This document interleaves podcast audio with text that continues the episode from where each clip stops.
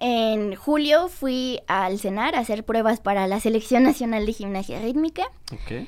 Y pues ya tenía síntomas de la artritis, todavía no estaba diagnosticada, ya tenía síntomas y bueno, tampoco pasé todos los filtros, pero ya estaba como más cerca de llegar a la selección nacional de gimnasia rítmica. Eh, con mi entrenadora ya tenía previsto así de, no sé cómo vamos a hacerle con el dinero, pero vas a ir a tres este, competencias internacionales porque tu nivel ya está para eso. Y fue muy difícil cuando el dolor ya de plano este, me limitó y ya no podía ni caminar ni sostener la cuchara y pues muchísimo menos entrenar. Sí fue así el shock emocional de cómo si yo ya tenía las rutinas, ya tenía el nivel, ya estaban limpias, ya tenían los planes, ¿no? Em, bueno, en ese momento no puedes verlo. Yo, yo sabía que algo iba a pasar, algo, se iban a acomodar las cosas, pero no sabía cómo. En ese momento no sabes cómo, solo confías en que se va a acomodar todo. Aquí hablamos de gallo a gallo. Es el podcast de la UA en el que platicaremos de los temas que te interesan. Sus estudiantes, Exalumnos, jóvenes con talento, experiencias de intercambio. Emprendimientos. Y lo que tú quieras saber, te lo contamos de, De gallo gallo, a gallo. ¿Qué tal gallos? Sean ustedes bienvenidos a un episodio más de este podcast que ahora ya es el favorito de la comunidad universitaria. Y no solamente lo decimos tú y yo, Efra, No. seguramente también ahí te han llegado comentarios de... Sí, de sí. algunos Sí, la verdad es que sí me sorprende mucho. Yo, yo sabía que la, lo- la comunidad universitaria lo escuchaba, pero sí, sobre todo esta semana me, han- me han estado diciendo mucho que, que lo escuchan, que han gustado mucho, sobre todo algunos capítulos más que otros. Siempre eh, eso es normal. Pero muchas gracias, gallos, de verdad, por darle el apoyo a este podcast, que además, Moni, ya está llegando a la recta final de esta primera temporada también. Es correcto. Muchísimas gracias a todos por acompañarnos y... Hoy vamos a platicar con una chica de 17 años. A mí me sorprende muchísimo su edad. Y hay que recordar mucho este nombre. Alejandra Esparza Pelcastre. No solamente por su brillante presente, sino porque seguramente es un futuro muy prometedor el que te espera. Ale, bienvenida y qué gusto tenerte aquí en De Gallo a Gallo, nuestra primera alumna de bachillerato Así que es. tenemos en el podcast. Así es, bienvenida, Ale. Muchísimas gracias por invitarme. Me estoy muy emocionada por lo que vamos a platicar. Oye, que teníamos ya más de un mes que te habíamos eh, hecho la invitación y no habíamos coincidido que una cosa, que la otra, pero bueno, por fin ya estás Sí. aquí, bienvenida, de verdad, estamos muy contentos de estar aquí. Y bueno, para todos los gallos que nos están viendo y escuchando, pues platicar eh, de ti, tú eres eh, actualmente, eres alumna del bachillerato de la Universidad Autónoma, de la Prepa Petróleos. Sí. Este, platícanos eh, qué es lo que haces prácticamente ahí en, en la prepa, ¿por qué, te, por qué estás acá con nosotros en, en De Gallo a Gallo? ¿Soy yo? Básicamente, ¿no? sí. A Ale ya la hemos conocido por distintas notas ya aquí en comunidad universitaria. De hecho, m- bromeaba y yo le decía, bueno, caray, es que Ale ya ha ganado que la Olimpiada de esto, la Olimpiada de lo otro, ya la vemos representando no solamente al bachillerato, sino incluso a nuestro país Sí. en otras latitudes. Entonces, Ale, cuéntanos un poquito de esto, cómo es que tú empezaste a involucrarte en estos concursos, porque luego son materias que muchos le huimos, Sí, sí, sí. pero sí. a Ale le encantan. Bueno, la verdad es una larga historia. Empecé a hacer gimnasia. Tenemos tiempo, ¿eh? Tú échale, no, no hay ningún Gracias. problema. Empecé a hacer gimnasia rítmica a los seis años Ok. y en la secundaria tuve la fortuna de tener una maestra increíble de física. Le encantaba la materia y logró transmitirme esa pasión y esa curiosidad por la materia. ¿Cómo se llama la maestra? Eh, es la maestra Claudia Hernández. ok, Sí, ok, estaba en la secundaria 14 ok. Y empecé, me compraron un libro del Tipens, empecé a leerlo, me emocionó mucho. Y bueno, la verdad en 2020 fui diagnosticada con artritis idiopática juvenil, entonces tuve que dejar de entrenar. Ok. y estaba en casa, estaba con el dolor y demás, pero quería seguir haciendo gimnasia, entonces pues era mi mente con la que lo podía seguir haciendo. Y cuando empiezas a visualizarte haciendo las rutinas, haciendo los movimientos, ya no puedes como limitarte a la memoria muscular o a la inercia que ya tienes por hacer tantas veces los ejercicios. Y es cuando empezaba esa curiosidad como, bueno, sé que aquí mm, pongo esta fuerza y pongo mi mano acá y mi brazo allá, pero ¿por qué está pasando así, no? ¿Por qué tengo ese control? Y a veces había ejercicios que no tenía idea de cómo los hacía. Entonces Ok. empezó esa curiosidad así de, wow, es que está en nuestro día a día. Y pues con más tiempo libre, porque ya no entrenaba cinco horas al día, eh, empecé a dedicarme a leer, a leer los libros de física. Y wow, no, me enamoré. Este, siento que es elegantemente abstracto. ¿Sí? A veces puedes decir como, "Oh, las ecuaciones, ¿qué es eso? Pero la verdad es que como que todo el significado que llevan es hermoso y es muy interesante empezar a entenderlo porque como decía, está en todas partes, no solo en gimnasia, no solo eh, cuando lanzas cohetes, está en todas partes. Entonces empecé a interesarme y en primer semestre logré participar en la Olimpiada Nacional de Física y en la Olimpiada Nacional de Química porque dije, bueno, es mi momento para descubrir qué más me gusta. Oye, pero por ejemplo, cuando, cuando tú participas en la Olimpiada de Física y de Química en primer semestre de prepa, ¿tiene- ¿hacen un selectivo o, o el profe te escoge o cómo es el proceso para participar previo? Sí. Bueno, la verdad es que me tocaron circunstancias muy diferentes a las normales. Ajá. Em, para la Olimpiada de Física ya había un, habían pasado unos cuantos años desde la última vez que Aguascalientes había tenido delegación. Entonces, pues dije, quiero participar, sobre todo porque las Olimpiadas son una forma en la que puedes tener una guía para ir explorando, porque hay muchísima, muchísima información y pues cuando estás empezando no sabes cuál es el camino que debes de seguir, cuál va a ser el mejor para ti. Claro. Y con las Olimpiadas es eso lo que consigues, una guía, un mentor. Entonces, pues me puse a investigar, le escribí a la delegada de Aguascalientes y fui la única representante de Aguascalientes en 2020 en la Olimpiada de Física. Y en la Olimpiada de Química, pues por lo mismo de la pandemia, estaba así como la organización no sabían bien cómo iban a proseguir. Entonces, eh, sí hubo selectivo, hubo, eh, fue en línea, un selectivo estatal y quedé entre los primeros cinco de Aguascalientes, entonces representé al estado en la Olimpiada Nacional de Química. Y estas, estas selectivos son abiertos, quien Sí. quiera participar. Sí, obviamente hay que cumplir con requisitos, pero nada más es como la edad y estar inscrito en, en la prepa. En cualquier bachillerato. Entonces En tú estabas en, en Petróleos, bueno, en, en, en Bachúa, y te, la, te, la, eh, te inscribes, lo haces, ganas eh, tu, tu boleto y luego, ¿qué pasa? Es en línea, fue en línea Sí. también la Olimpiada. Sí, em, pues siguieron unas cuantas sesiones de entrenamiento para la delegación eh, en química. ujú. Y ya, en Nacional, como era mi primera vez, estaba en primer semestre, fue así de a divertirme, lo que pueda hacer, a aprender, a preguntar todo lo que pueda. Y pues una experiencia para saber cómo es, para descubrir. Sí. Oye, Ale, se me hace bien interesante porque todo esto tú lo viviste en medio de la pandemia.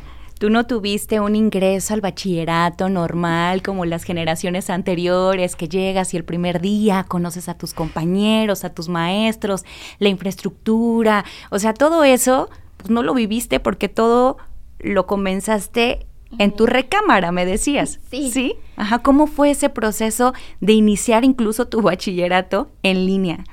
Pues creo que para toda nuestra generación fue algo así como un shock, un poco así como, bueno, sí estamos realmente en la prepa, pero mm, en lo personal a mí fue como una gran oportunidad porque por lo mismo de que no tenía que trasladarme, no tenía que estar como yendo de un lugar a otro o tener tiempos muertos en el día, eh, tenía muchísimo, muchísimo tiempo que podía dedicarle a las cosas que me interesaban. Entonces era así como, wow, me interesa, voy a investigar más, voy a conocer más, voy a tomar mis cursos aparte y siento que fue una gran oportunidad y pues somos la generación tecnológica, Sí. encontramos la manera de convivir en línea y también siento que las Olimpiadas han sido de las mejores cosas que me han dejado las Olimpiadas es las personas, las personas que he conocido, las personas con las que he entablado una gran amistad. Es algo muy bonito. Siempre, eh, em, siempre que, que vas a la... Bueno, ¿siempre las Olimpiadas son en línea de entrada? ¿O, No. o hay veces que viajas? ¿Has viajado ya? ¿Ya que ha pasado la pandemia? ¿O todavía no? No, eh, este año va a ser mi primer nacional presencial. El domingo vamos, nos vamos a Puebla. Ok. Sí, para el ok. Nacional de Física. Es Pero- el Nacional de Física. ¿Y ese te da una calificación para algo más? O sea, es decir, existe primero una como selección estatal, ¿no? Digamos. Y Entonces vas representando al Estado y después ahora es el Nacional para representar a México, que ya lo has hecho. Y luego existe como, digamos, el Mundial de, de Física, de Química. ¿Sí Eh. ¿Existe? ¿O, o hay algo previo? ¿O cómo, cómo es? Algo así. El año pasado representé, fue mi segunda vez representando a Aguascalientes en el Nacional de Física. Eh, ahora sí hubo un proceso más largo, eh, una selección estatal. Este, fuimos los mejores cuatro del estado, igual, en línea. Ajá. Eh, y obtuve una medalla de bronce. Entonces. eh, Nacional. Nacional. Eso quiere decir, o sea, vamos, para los días que me están escuchando, eso quiere decir que aquí tenemos a la... e- ¿Era en el de física, me Sí. dijiste? En, en el de física. Eres, o sea, hay dos chicos o chicas que, eh, que son ligeramente mejores que tú, pero de ahí en fuera para abajo te- estamos todos los demás, ¿no? O sea, es la tercer lugar Muy, nacional. muy Eso abajo, está súper chido. Monillo, yo creo que por ahí del 2000 y cacho, no sé, algo así. Eso está súper chido, súper chido. Ser la tercera, ¿cómo, ¿cómo lo digieres eso? Ta- tan chiquita, digo, ¿no? No, la verdad es que en las Olimpiadas de Ciencias, sí, me gustaría aclarar, eh, se entregan más medallas. No es como, por ejemplo, en gimnasia, que sí es primer, segundo y tercer. Y, Ok, ok, sí, no. Este. Van los puntajes y hacen diferentes cortes. Entonces, de cierto puntaje a un límite eh, son medallas de bronce. Luego, Ah, ok, de otro puntaje, sí. Ahí quedé entre los mejores 30, nada más. Mejores Ah, 30 entonces no del están país. lista, vámonos. Ah. Entonces, eh, quedé en la preselección nacional y wow, fue como lo máximo, porque no es, no es solo como estar compitiendo y ah, voy a ganar. Es más bien como el haber quedado en la preselección me dio acceso a tomar entrenamientos con el delegado nacional y con el equipo eh, de profesores y doctores que preparan a la selección nacional. Entonces, de enero a marzo más o menos, estuve tomando talleres mm, casi todos los días de física Ok. y estuve, hubo dos exámenes selectivos. eh, y de ahí, en, en el primer examen salieron los que quedaron más abajo, los últimos 10, y en el segundo salieron, pues ya todos. Eh, ya solo quedamos los mejores 7. Mejores 7, mejores 10, algo así. Ajá. Y ahí quedé entre los mejores 7. Ok. Entonces obtuve mi lugar para representar a México en tres Olimpiadas Internacionales, que es como el mundial, por decirlo así. Ah, ok, ok. Ajá. Eh, eh, representé a México en la Olimpiada Mesoamericana de Física, en la Olimpiada Centroamericana y del Caribe de Física y en la Olimpiada Iberoamericana de Física. Si van variando la dificultad, obviamente ya no es lo mismo hacer un examen nacional, hacer un examen eh, internacional, pero ahí en las mismas Olimpiadas Internacionales va variando el nivel. Las hicimos cronológicamente de la más fácil a la más difícil aunque irónicamente me fue mejor en la más difícil. Entonces, eh, obtuve una medalla de bronce en la Olimpiada Iberoamericana de Física y una mención honorífica en la Olimpiada Centroamericana. Y en la Olimpiada Mesoamericana también este, hubo una semana de talleres con este los delegados de otros países y la verdad es que es interesante ver cómo enseñan más personas, cómo comparten su conocimiento y también hubo ponencias, entonces pudimos eh, conocer más sobre la investigación que están llevando a cabo diferentes doctores.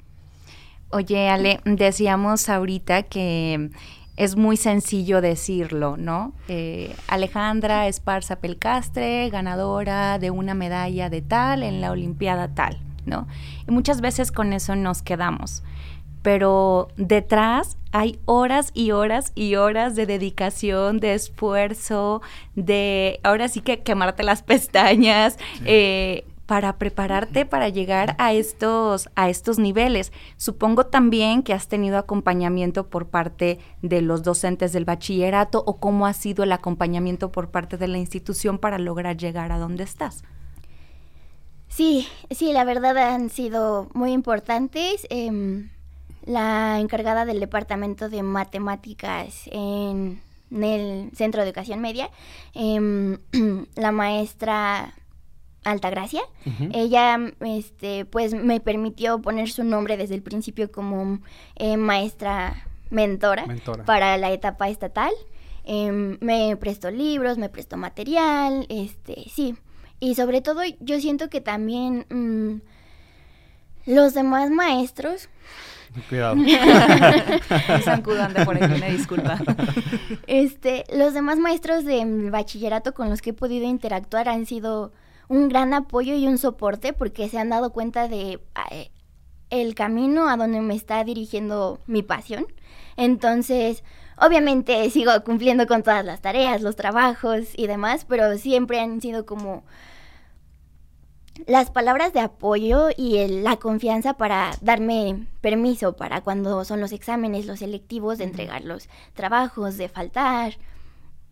Sí, yo siento que han sido como un gran acompañamiento para mí en todos estos años. Sí, ¿Qué- qué- y, y tus compañeros, ¿no? Porque además, este, el día que te hice, que te hicimos la invitación para venir acá, también tienes compañeros que, que están también metidos en esto. Es decir, no nada más eres tú del, del bachillerato, Claro. eh, sino son más. Y esto es un trabajo, supongo que en conjunto también, pues, con el decano, con gente que se ha involucrado bastante bien ahí contigo. ¿Cómo ha sido este, este proceso con ellos? Eh, y con tus compañeros, o sea, no solamente con las autoridades del, del Centro de Educación Media, sino también con tus compañeros. ¿Qué tal, qué tal ha sido el desenvolvimiento en estas, en estas competencias? Sí, la verdad es lo que comentaba hace un momento, es una comunidad muy bonita, la verdad. Y con tanto con mis compañeros que también son olímpicos como con los que no. Con los que son olímpicos es padrísimo porque puedo hablar de diferentes problemas, algo que yo no he podido resolver, ellos tienen diferentes ideas o viceversa, o empezamos a hablar de descubrimientos que ahorita están guau, sonando muchísimo y cómo impactan en lo que sabemos, eh, nos hacemos preguntas entre nosotros, compartimos material entre nosotros y la verdad es muy divertido y sobre todo entendemos por lo que están pasando los otros, porque es como diferentes niveles de presión se podría decir, como mm, por ejemplo hacer un examen en la prepa, a hacer un examen representando al estado o al país. Entonces nosotros mismos am- también somos como compañeros y amigos y como la motivación de unos y de otros para poder seguir adelante. Y con los que no son olímpicos yo la verdad he tenido experiencias muy bonitas porque, bueno, así me marcó mucho una anécdota que tengo cuando fue eh, el estatal de física el año pasado. Un compañero de mi salón quedó en segundo y yo quedé en primero. Y una compañera estaba así. Yo no estaba yendo en presencial todavía, pero mis compañeros ya estaban en híbrido. Y era así de, ah, muchas felicidades, quedaste en segundo. Y mi compañera, pero Ale quedó en primero. Ah. y yo, ay, muchas gracias. Y también eh, cuando fue la Olimpiada Femenil de Informática, eh, obtuve mi medalla de bronce.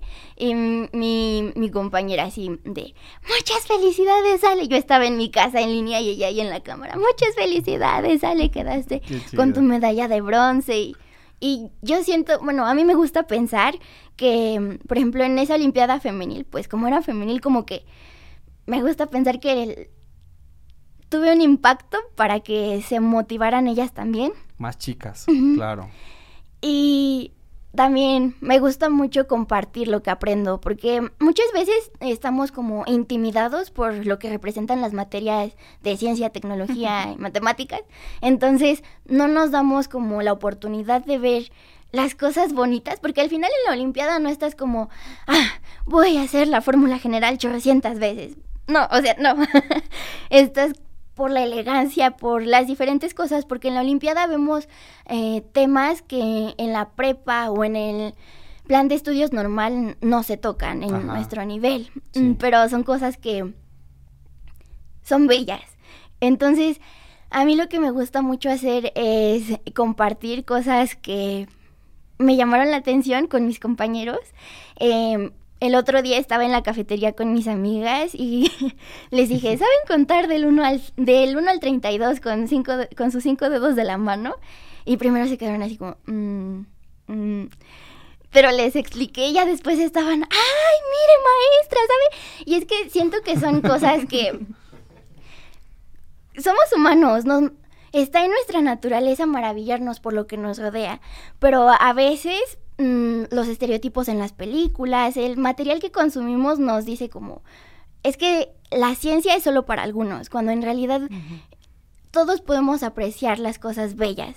Sí, han sido muchas. Yo empecé por la curiosidad y sí hay momentos en los que dices, es que no entiendo y llegas al momento de frustración, pero como sobrepasar esos momentos es una gran satisfacción y tal vez no a todos les guste eso y no tiene que ser así, pero el que puedas compartirlo y que los demás lo conozcan es maravilloso.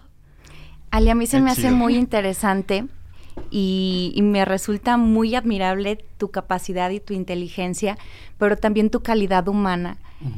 ¿Qué hay detrás de Ale? Porque yo te veo tan optimista, eh, con este compañerismo, con, esta, con estos valores que yo digo, ay, ojalá que hubiera más Ales replicadas en muchas áreas no solamente de nuestra universidad, sino pues de nuestro país, del mundo, ¿no? Porque esa, esa chispa que tú tienes, y, lo dices, ¿no? Es, es, es, natural, está en nuestro ser ser curiosos, eh, tener esta capacidad de impresionarnos, tener la capacidad de ver más allá, de no quedarnos con lo que se nos da en, en el material dentro del salón de clases, sino de explorar, de buscar.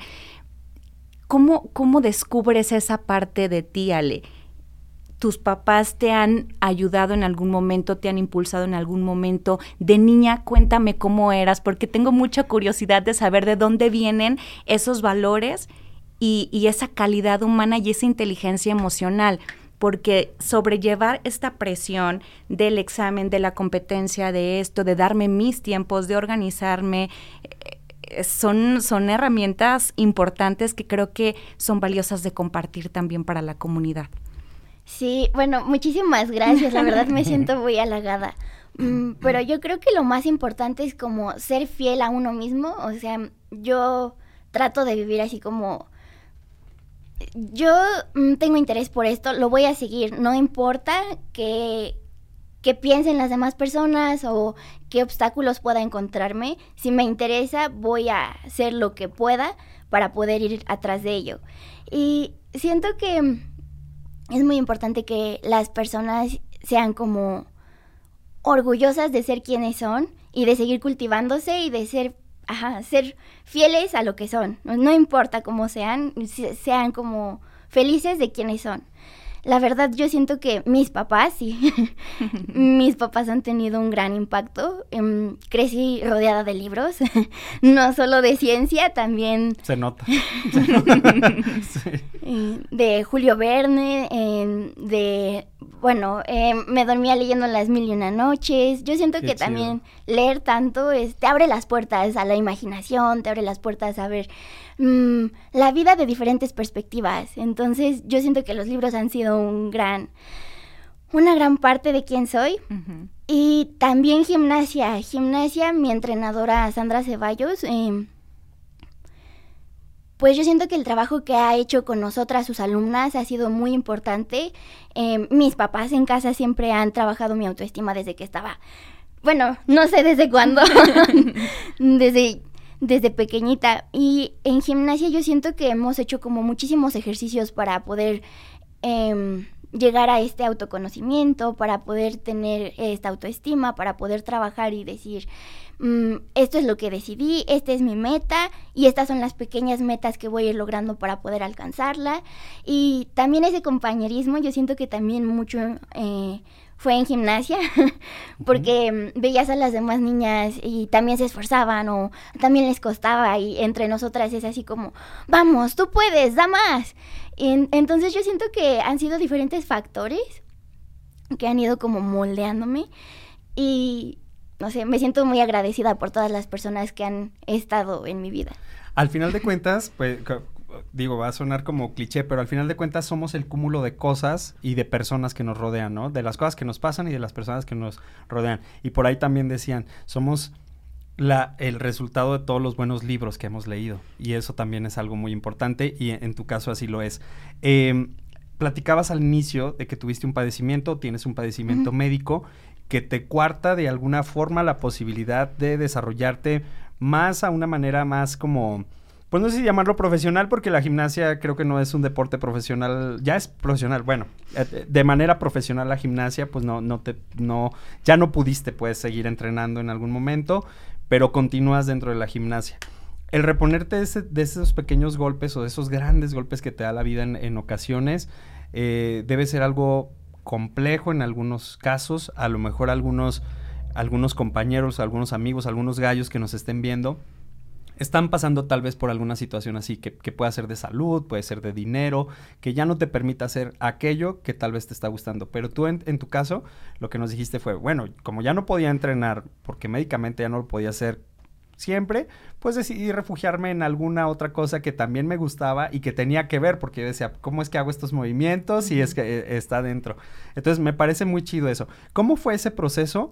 ¿Y, ¿Y, cómo te pegó? Porque no lo platicas así, pero supongo que en su momento fue muy complicado para ti, porque supongo que, digo, estás súper chiquita, entonces fue más chiquita todavía y haber sido complejo. ¿Cómo fue eh, este proceso para ti?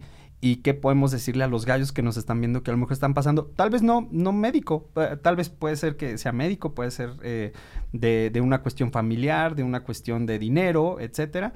Pero cómo reponerte de estos golpes y cómo redireccionar el camino, porque a veces el camino ya lo tenemos fijo, pero hay que tomar ciertas decisiones. ¿Cómo fue tu proceso y qué le diríamos a los gallos que Sí, de hecho, justo como comenta, en 2019 yo Ay, me habla de, me habla de usted y... Pues es que 17 años. Sí, sí, claro. A, a, ti te la voy a pasar, te la voy a pasar, que hables usted. Platícanos, Señor. Ale, sí.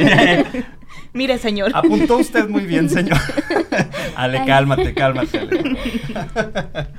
Bueno, es que en 2019 yo este, obtuve el primer lugar estatal, ese sí era primero, segundo y tercero. Uh -huh. El primer lugar estatal fue la última competencia en la que he estado de gimnasia. Uh -huh.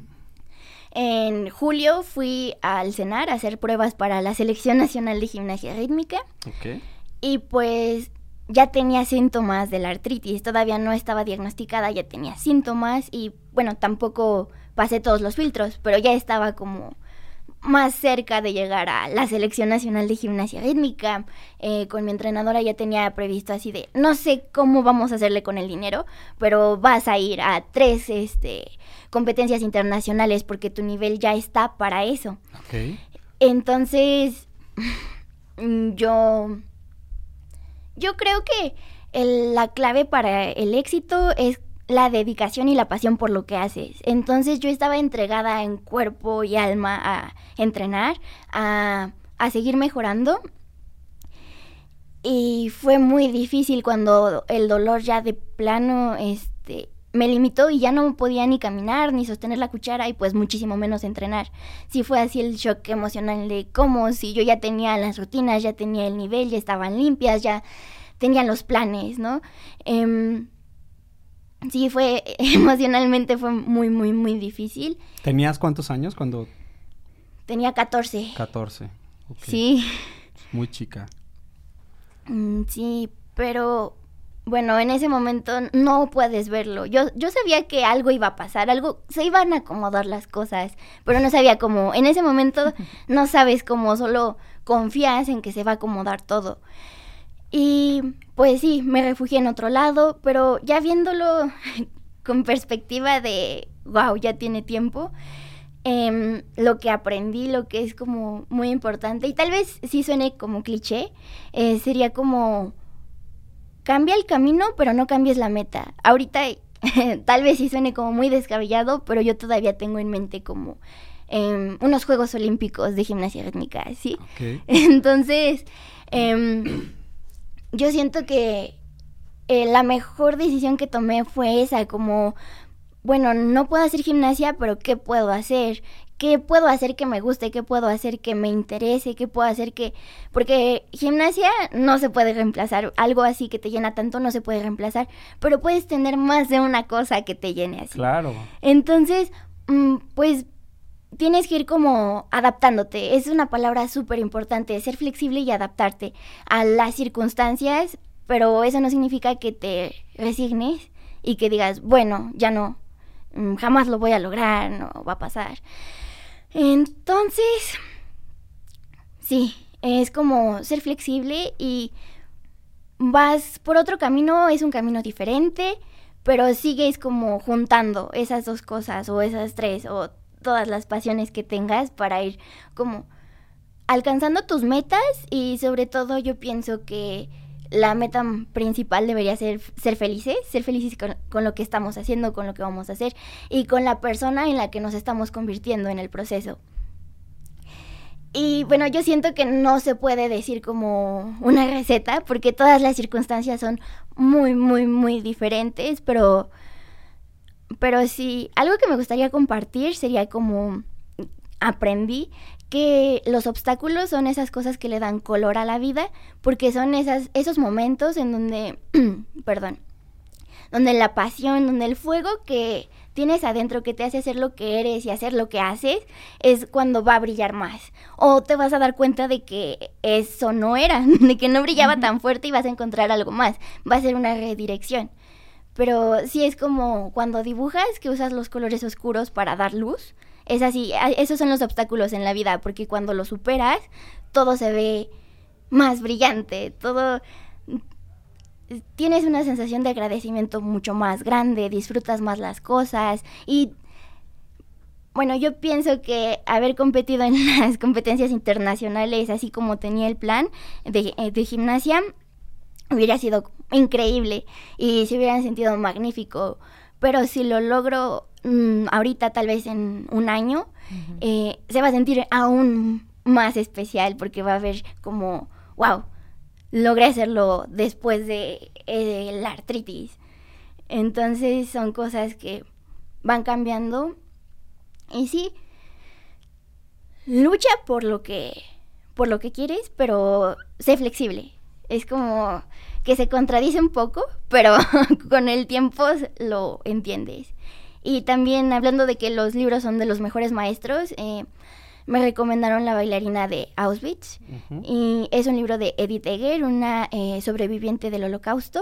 Y siento que me ayudó mucho a dar ese paso emocionalmente, al saber lidiar con la situación emocionalmente. Ah, ¿Cuántos le... años tiene? ¿56? 50. Hablas como... Qué chido, Ale, qué chido. No, tiene Muchas 17, gracias. no tiene 17, hermano. Ale, qué bonita. De verdad estoy muy contenta de, de, tenerte a ti y de que seas mujer. Y de que... Sí. Porque creo Hacen que falta. eso... Sí, sí, eso es muy, muy importante. Pero te voy a hacer la clásica pregunta. ¿Qué quieres ser de grande? ¿Qué vas a estudiar? ¿Ya elegiste tu carrera o estás en eso? ¿Ya estás haciendo tus test eh, vocacionales para saber qué quieres estudiar? O seguramente ya lo tienes muy claro desde hace muchos años. Pues igual fue un camino. Eh, con la artritis dije, voy a ser doctora. Sí, quiero ser doctora. Pero eh, quería ser neurocirujana porque lo que más me llamaba la atención eran como los impulsos eléctricos del cerebro, era uh -huh. la física. Pero también era como ah, la ciencia de materiales, quiero la química, la física, quiero en ciencia de los materiales. Y después dije, bueno, ya también estoy con informática. En la secundaria estuve en el taller de robótica y yo era feliz ahí. Uh -huh. Mm, entonces dije, bueno, pero también me gusta la informática. y ahorita, la verdad, um, la idea que tengo es estudiar física y matemáticas como una doble licenciatura o tal vez física y ciencias de la computación como una doble licenciatura y quiero buscar la forma de estudiar química y ya sea matemáticas o ciencias de la computación eh, como un diplomado. Okay algo así como, como licenciaturas, pero algo así, como para estudiar las cuatro cosas combinadas. Y ya después, ahorita lo que más me llama la atención es como la computación cuántica, porque es como vivir todo lo de la revolución digital, pero ahora para la revolución cuántica, cómo va a afectar eh, la física que estamos aprendiendo en nuestra vida en el futuro. Entonces, sí, sí, me gustaría ser parte a, de a todos eso. nos llama la atención, ¿no? A, to a todos. Oye, estás cañona. Órale, qué chido, qué chido. Eh, sí, pero igual mmm, voy como descubriendo mi camino. Y... navegando y con el principio de ser original y de ser como leal a lo que creo, a lo que me gusta y a mí. Es, es muy importante también lo que dices de que hay que ser flexible. Ahorita, por ejemplo, dijiste, ahorita, digo, hoy quiero eso, ¿no? Pero tal vez mientras vaya avanzando, tal vez escojo una carrera y después otras cosas. Pero lo importante es que tienes muy claro qué es lo que, lo que quieres o lo que te gusta o a lo que te quieres dedicar. Eso está muy chido. En cuanto a la cuestión de la artritis, ¿cómo vas de eso? Porque decías que a lo mejor te gustaría retomar bien la, la gimnasia. Ahorita estás entrenando porque me decías que sigues yendo o, o más o menos. ¿Cómo vas con, con el proceso de la artritis? Eh, y en, en qué momento puedes como, como regresar, aparte de la cuestión académica, ¿no? Porque también hablar de un nivel, estás hablando de unas olimpiadas, olimpiadas deportivas, de, de- de gimnasia, eh, donde ha, ha sido también un, un deporte que ha crecido mucho en el país, que más niñas y más niños han, han estado ahí en la gimnasia, sobre todo en la rítmica, este... eh, ¿Cómo combinarías esta situación? Pero primero, eh, de salud, ¿cómo vas con, esa, con ese asunto? Avanzando. Ok. Voy avanzando, lenta pero seguro. La verdad sí ha sido muy difícil el proceso, no solo emocionalmente, sino también, pues, eh, los doctores se tardaron mucho en diagnosticarme, eh, los medicamentos, la escasez de medicamentos. Sí, eh, pero sí, siento que también como por el tipo de persona que soy, no puedo estar quieta. Aunque tenga muchísimo dolor, no puedo. Entonces ahorita he estado como con estiramientos, haciendo yoga, eh, cosas como lentas, porque ahorita mi meta es regresar, pero regresar bien. No solo como un ratito y ay, ya me lastimé y la recaída y demás, ¿no? Pero sí, igual voy como viendo cómo voy avanzando con el medicamento. Y respecto a cómo combinaría las dos cosas, la verdad es que em, no sé si la conozcan, eh, se llama, em, bueno, es una doctora, la doctora Merit Moore, es una bailarina profesional y también es doctora en física. Entonces es como, ahorita es como mi referente, como como, claro que sé que lo puedo hacer. Y ella es así como, bueno, para los demás sí lo han hecho. es muy diferente a, a hacer ballet, a hacer gimnasia rítmica, pero pues ella es una persona diferente y yo soy alguien diferente. Entonces, sí, yo siento que lo podría combinar muy bien. Además, la relación que tengo con mi entrenador es como muy estrecha y también me conoce mucho. Entonces, podríamos manejarlo aunque sea a distancia. Sí, diferentes planes. Oye, Ale, yo me regreso un poquito a cómo es que te preparas al momento de que tienes una olimpiada o un examen que hacer.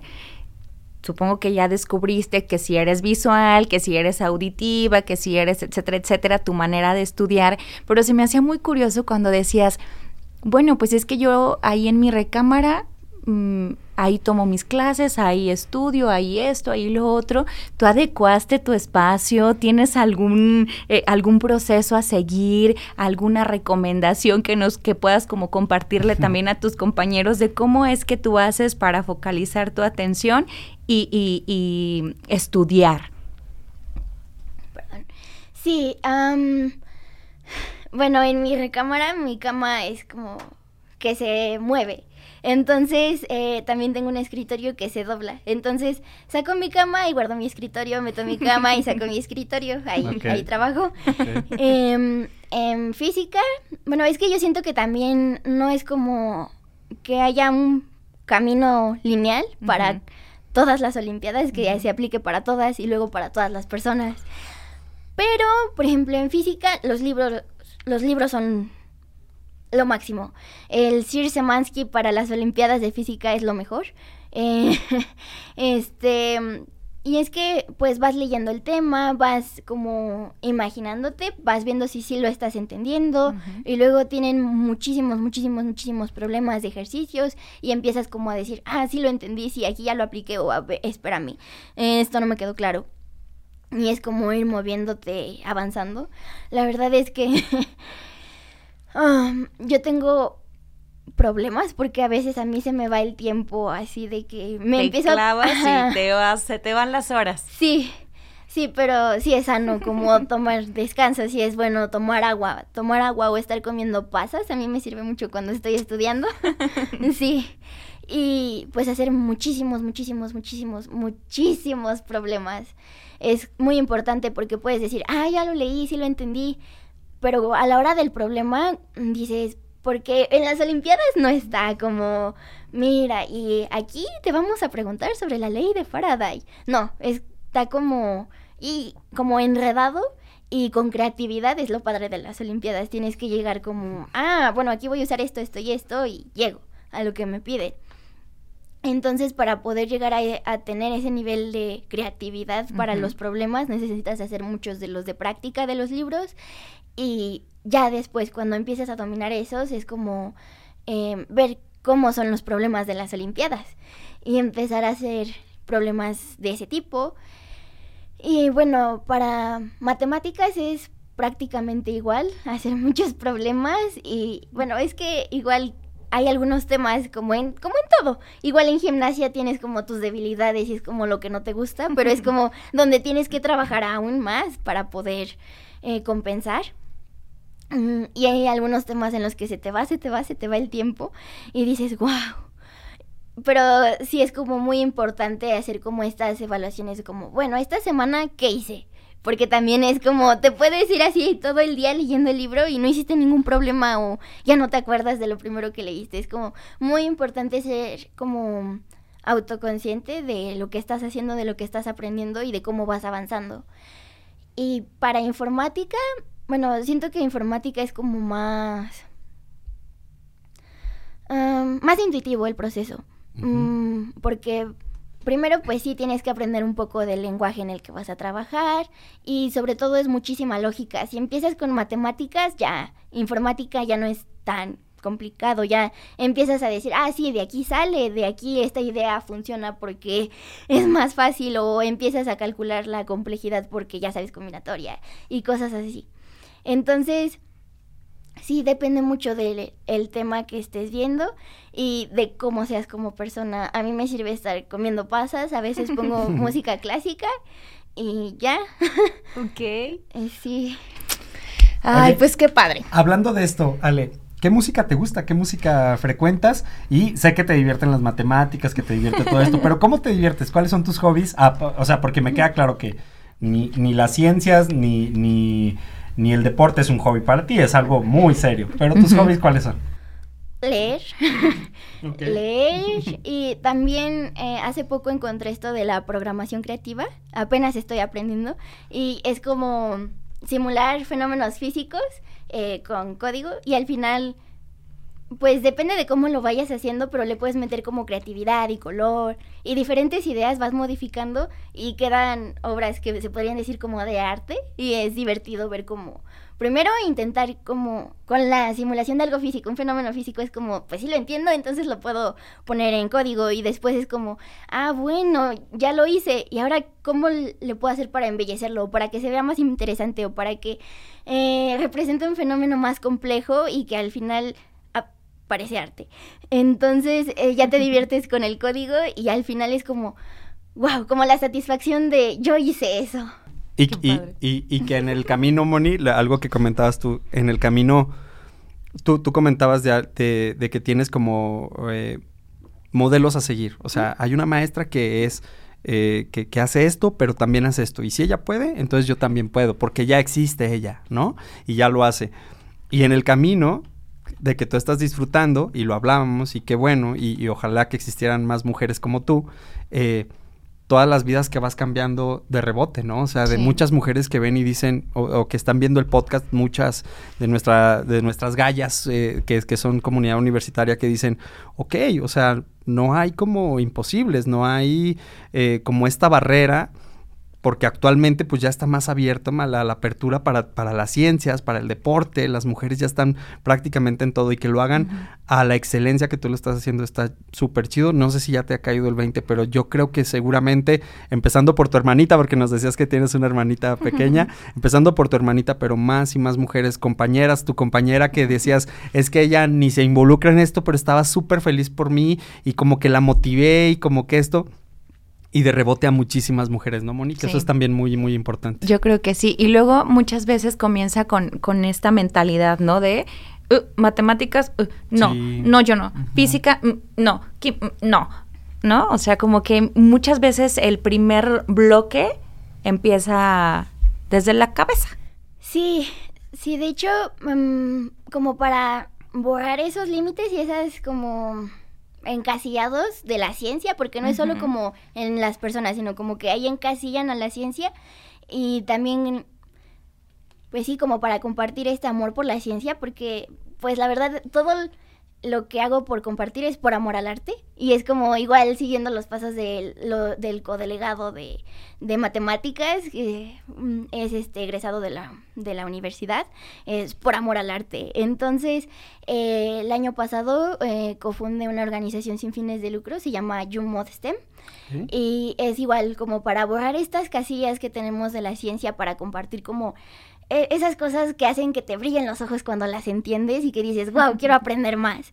Em, em, con una amiga de la Ciudad de México y con una amiga de Washington, de Estados Unidos. Y el, bueno, este año empezamos a organizar una competencia de física eh, con mis compañeros de la selección de física. Y se llevó a cabo apenas, creo que la semana pasada o la antepasada. Y tuvimos participantes de, de México y de Estados Unidos. La verdad estuvo muy interesante.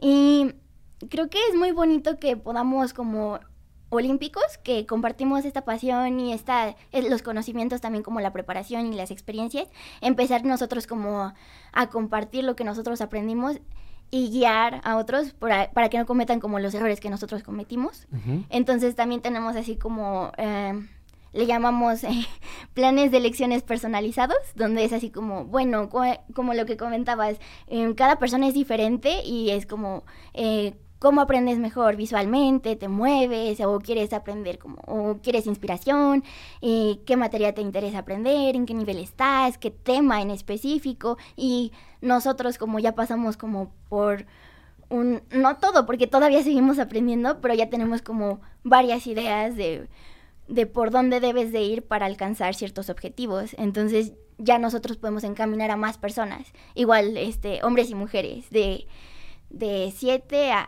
16 años, es como nuestra Chidísimo. audiencia. A ver, otra vez, a ver si entendí. Tú, junto con otros compañeros de tu misma edad, crearon esta fundación para apoyar a otros chicos que están interesados en la ciencia.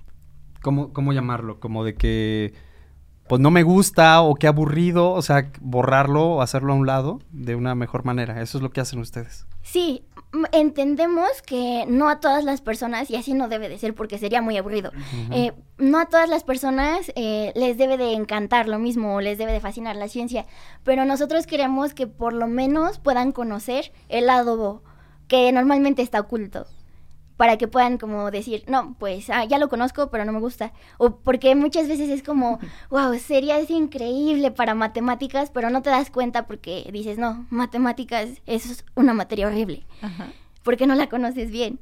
Claro. Entonces es eso lo que queremos hacer.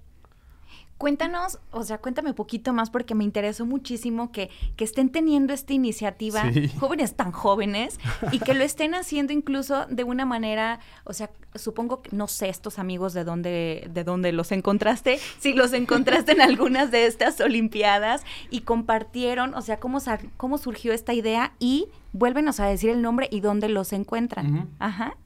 Sí, bueno, la verdad es que eh, el año pasado tuve la, bueno, sí, la oportunidad de que me aceptaran en dos programas de la Academia de Ciencias de Nueva York. Eh, uno se llama Mil Niñas, Mil Futuros y el otro la Academia Junior, este, donde reúnen virtualmente, pero los reúnen a eh, jóvenes de bachillerato que están interesados en la ciencia, en hacer investigación y sobre todo como en usar la ciencia para dejar un impacto en la vida de las personas. Entonces eh, participé con un equipo de muchos lugares del mundo. Había una compañera de India, la de Estados Unidos, de Singapur, de Bangladesh. Entonces como que empiezas a ver el mundo desde sus perspectivas, desde sus contextos y es muy interesante porque al final de cuentas eh, a todos nos llamaba como la idea de, de compartir, porque aun- aún estuvieran en Suecia, tenían quejas del sistema educativo. Entonces, mm, siento que nosotros somos estudiantes, entonces sabemos qué es lo que no nos gusta y qué es lo que nos gustaría que hubiera. Y nosotros que ya tenemos como mm, más trayectoria recorrida, podemos como tener las herramientas para hacer esos cambios y ajustes y sacar esas eh, iniciativas que cubrirían las necesidades de los estudiantes de ahorita. Entonces, mm, de ahí conocí a mi amiga de Estados Unidos y en, de ese mismo Mm, mismo programa empezamos como a reclutar a más personas de diferentes partes del mundo.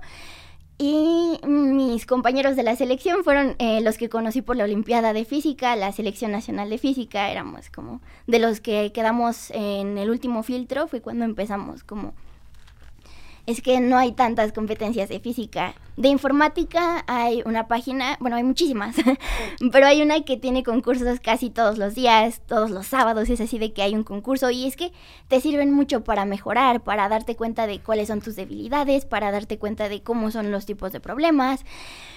Y de física sí hay, pero no hay tantos. Y en español, pues hay menos. También el Centro de Alto Rendimiento de Matemáticas sacó en la Olimpiada de Física, participé, igual, este, ahí sí fue primer lugar. Este, y fue así como, bueno, hay que sacar una en español, hay que sacar una bilingüe. Y sí, y también lo que tiene Karma es que mm, no limita. Obviamente, eh, cuando tienes más conocimiento técnico es cuando ya estás en la prepa pero ya diciéndolo como alguien grande, dices, no, pues sí, es que en la prepa, pero cuando estabas chiquito tú en la primaria tenías curiosidad y tenías la capacidad para hacerlo. Entonces, como que también esos límites de edad es como como que hace que se vayan algunas personas a otras cosas porque en su curiosidad no no quedó en ese momento satisfecha. Exacto. Entonces sacamos, dijimos, bueno, está en todos lados y, y desde chiquitos es como nuestros instintos. Eh, entender varios fenómenos físicos. Vamos a sacarlo desde los 7 años hasta los 16. Y ya eh, siento que igual fue la primera edición, no somos muy conocidos, pero siento que fue como tuvo un éxito porque sí hubo participantes desde la primera hasta la última categoría y y fue interesante ver como desde el otro lado las competencias. Y es lo que les comentaba, es como el mismo ambiente que generamos como olímpicos o como personas con interés hacia la ciencia, como es que yo quiero seguir aprendiendo, pero tampoco quiero, más, más, bien, perdón, pero también quiero que las personas que vienen atrás de mí no cometan los mismos errores y desde ahorita, porque ya los puedo ayudar. Entonces, es así como el ambiente de, ah, mira este problema, pero híjoles, pero ya está muy difícil, no, no, no te emociones tanto. Entonces sí. ¿Y, los gallos dónde pueden encontrar? Eh, ¿En redes sociales? ¿Hay una página? ¿Cómo es? Sí, tenemos mm, nuestra página, Instagram, YouTube, Twitter y vamos a sacar Facebook próximamente. ¿Y ¿Cómo los encuentran? En Instagram como you.mod.stem. Ok, y en todas las demás igual, supongo. Sí, eh, con guiones bajos en lugar de puntos o así. Ok, ok. Igual ahí, por ahí lo, los ponemos, ¿no? igual igual los vamos a poner para que para que los gallos lo encuentren. Pues yo estoy muy impresionado, Moni, la neta. Ya sé, yo soy tu fan, Ale. Sí, sí, dos fans. Sí, de verdad, muchísimas, gracias, por acompañarnos, por motivar también a tus compañeros de, de bachillerato y a los que estábamos también luego en licenciatura, que tenemos todavía como ese, bueno, nosotros en comunicación les sacábamos a la estadística, a, a, mí ya me... Sí. ¿Por qué te metiste a comunicación? Pues porque no había matemáticas, ¿qué más? clásico, clásico. Pero bueno, Ale, muchísimas felicidades, enhorabuena. Lo decía en un principio, estás teniendo un presente muy exitoso y seguramente el futuro próximo será muchísimo mejor, no solamente por esa inteligencia y esa capacidad que tienes, de verdad, como persona, tu calidad es es preciosa, de verdad. Estoy muy contenta de, de, tenerte aquí con nosotros. Muchas gracias. Muchísimas gracias por todo y pues muchísimas gracias por recibirme. con muchísimo gusto.